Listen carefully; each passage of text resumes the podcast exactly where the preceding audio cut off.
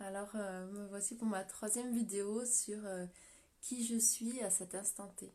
Alors j'ai failli pas la faire parce que euh, bah, je me sentais fatiguée et, et, du coup je me disais mais à quoi ça sert de faire des vidéos tous les jours Et je me rends compte que c'est plus facile pour moi d'écrire parce que ça me permet de poser des choses et des idées et ça me fait du bien.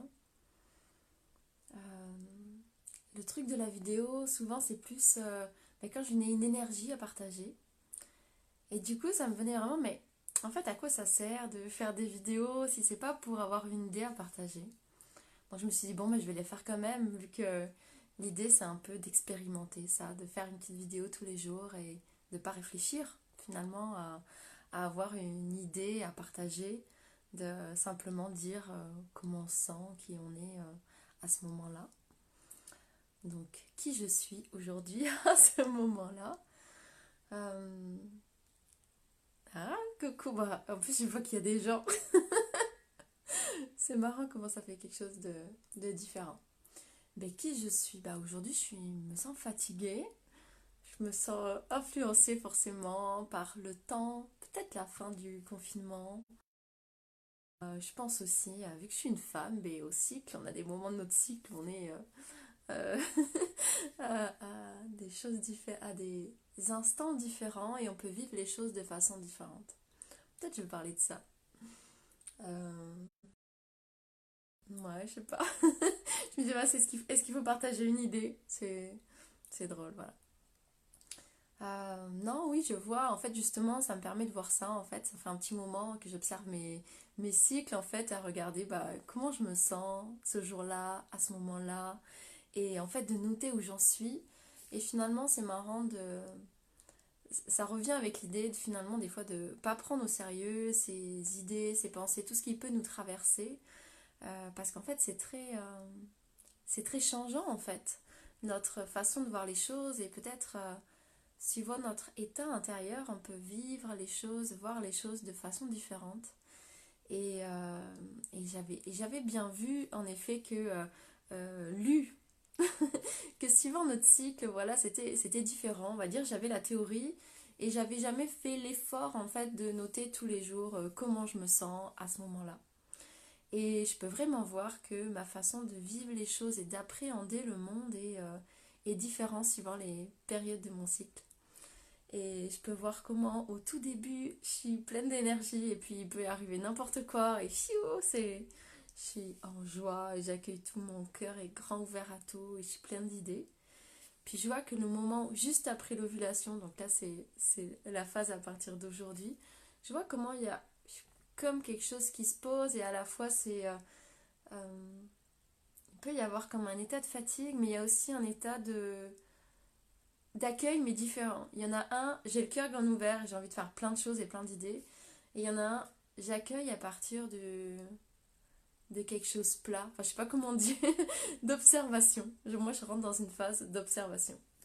Et donc euh, c'est marrant de voir comment on peut vivre euh, sa vie, parfois des choses différentes, euh, de façon différente, voilà. Et, peut-être pas prendre au sérieux des fois nos, états intérieurs qui sont finalement le reflet de plein plein de choses.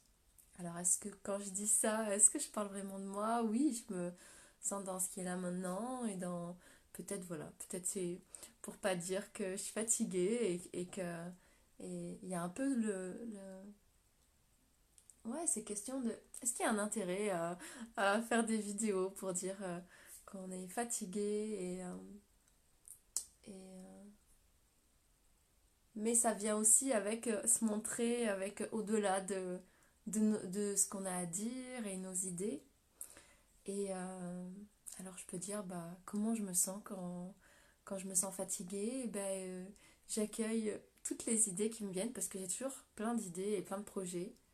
Et puis je les note. Et puis justement, c'est les moments où euh, je vais peut-être plus prendre le temps de les analyser et de me dire je verrai plus tard si c'est ce dont j'ai vraiment envie. Alors qu'il y a d'autres périodes où j'ai tout de suite envie de les mettre en action. Et bah justement, je parlais de cette phase un peu après l'ovulation qui est plutôt euh, observatoire. Je sais pas si ça se dit observatoire. et euh, où je vais plutôt euh, regarder bah, où j'en suis avec ça, de quoi j'ai vraiment envie. Et j'aime bien aussi ces phases où on observe en fait, voir les choses comment elles viennent et se dire de pas être tout de suite dans l'action en fait, de voir à partir de cette idée, à partir de cette pensée, qu'est-ce que j'ai envie de faire. Bon voilà, voilà ma, vidéo de qui je suis à cet instant T. J'espère que vous allez bien. Je sais pas vraiment si je vais justement, ça me va dans la phase de... Je sais pas si je vais continuer ce défi-là, mais je trouve que c'est assez le reflet de... Finalement, comment on peut vivre. Alors là, euh, moi je suis euh, une entrepreneuse et je m'adresse euh, souvent aussi à des gens qui ont des projets. Et ça peut être intéressant aussi de voir, ben, c'est ça, alors, suivant notre cycle, suivant la période, le moment où on a plein, plein, plein d'idées, et puis le moment où on se dit, bah, ouais, je sais pas, est-ce que je vais vraiment faire ça, où il y a une baisse d'énergie, et finalement, euh, euh, ouais, de, s'accueillir avec ça, je crois que ça fait partie aussi de. Bah, c'est dans tous les domaines en fait. Même si euh, je me suis pas levée du tout avec j'ai pas envie de me projeter. Bonjour Gérard, bonsoir. Ouais, c'était plus l'idée de...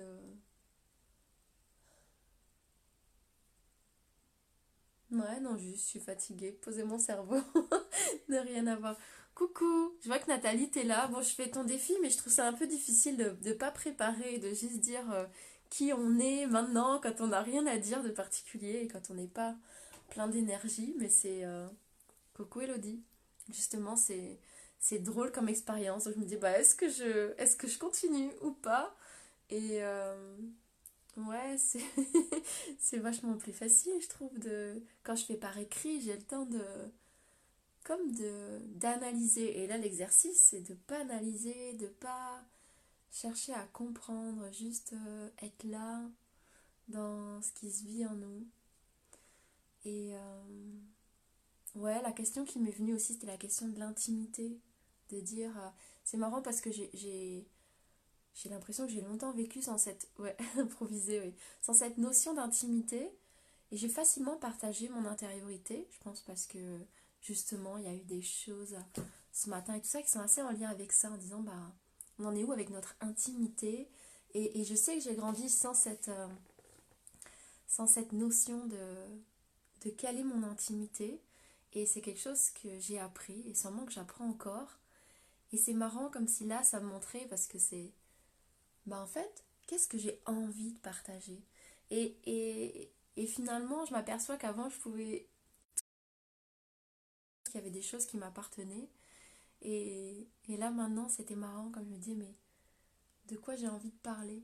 Et c'est même pas dans une idée de cacher, parce qu'avant, j'ai vraiment été... Euh, je pense que l'authenticité, pour moi, c'était une façon de ce qui est vraiment une de mes valeurs fondamentales et ce pourquoi sur plein de choses. Dès que quelque chose, je suis aussi authentique. Quand dis entrepreneuriat, je dis ah, mais c'est authentique. Quand je dis sexualité, je dis sexualité authentique. Et euh, mais en fait, ça venait aussi dire ça aussi. Ça vient aussi parler de ça, de cette difficulté à, à jauger en fait. Où est l'espace de mon intimité? Où est l'espace de, de ce qui est à partager? Et je crois qu'indirectement, en fait, c'est quelque chose que je suis en train de d'apprendre à jauger et qui me demande aussi un temps de réflexion de euh, c'est marrant comment parfois on a pu euh, des fois on a pu être dans des familles où justement bah, tout est intime bah, et on dit rien. Et puis il y a des familles où justement on a vécu sans intimité. Et, on se demande en fait mais et c'est comme si après on se rend compte qu'il y a des choses qui nous appartiennent à nous et qu'on peut garder pour nous.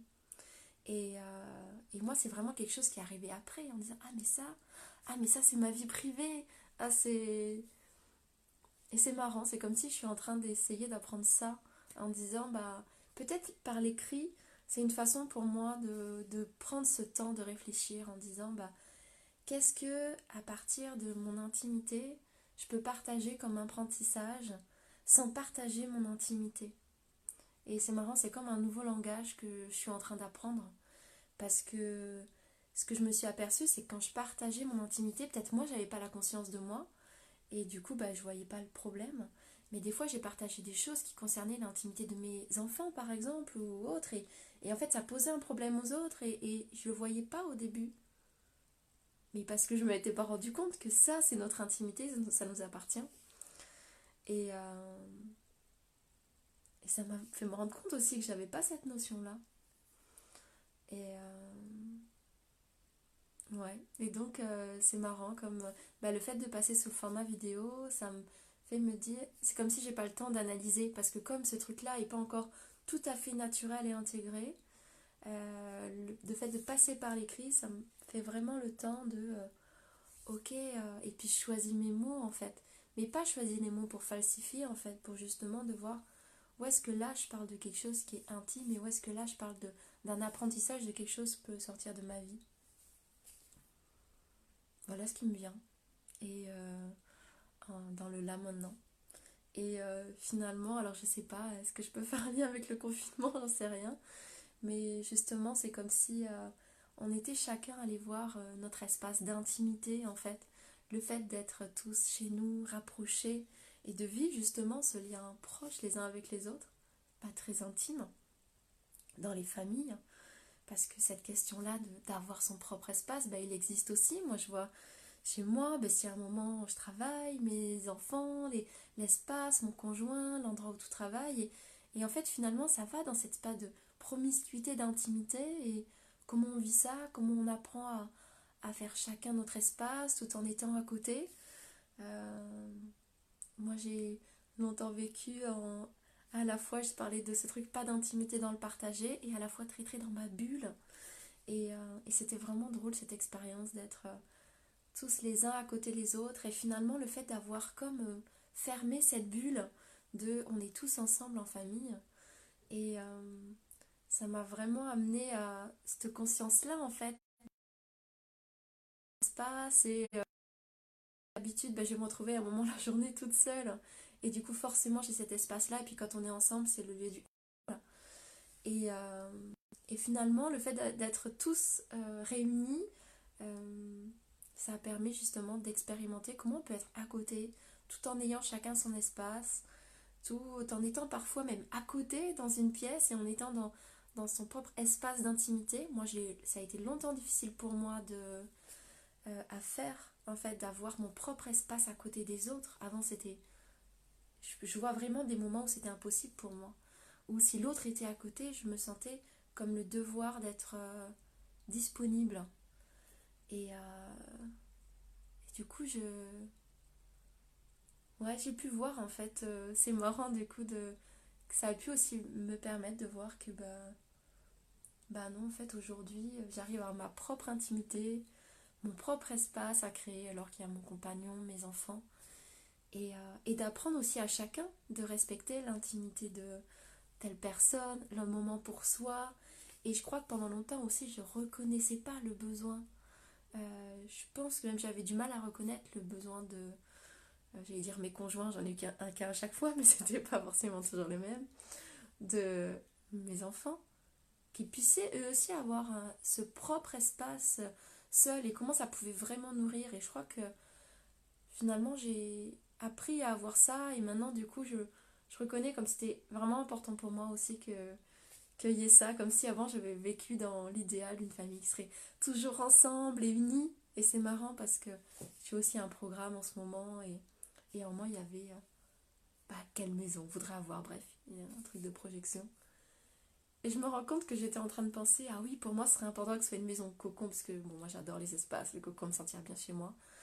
Et que, et que chacun ait son propre espace et son propre cocon. C'est toujours le même truc, mais comme si je me rends compte, comme c'est tellement précieux, ces, ces espaces, je vois comme des, des terrains fertiles où on peut se retrouver soi avec soi et que ça nourrit, euh, ça nourrit nos relations. Parce que, parce que parce qu'on a le temps de temporiser ce qu'il y a en nous, on a le temps de revenir en nous, de se nourrir de choses qui nous plaisent, de se nourrir de nous-mêmes aussi, tout simplement. Et, euh, et ouais, ça se nourrit aussi dans, dans cette intimité. Ah, je vais juste. La spontanéité révèle notre réalité intérieure à nous-mêmes, partagée avec son prochain.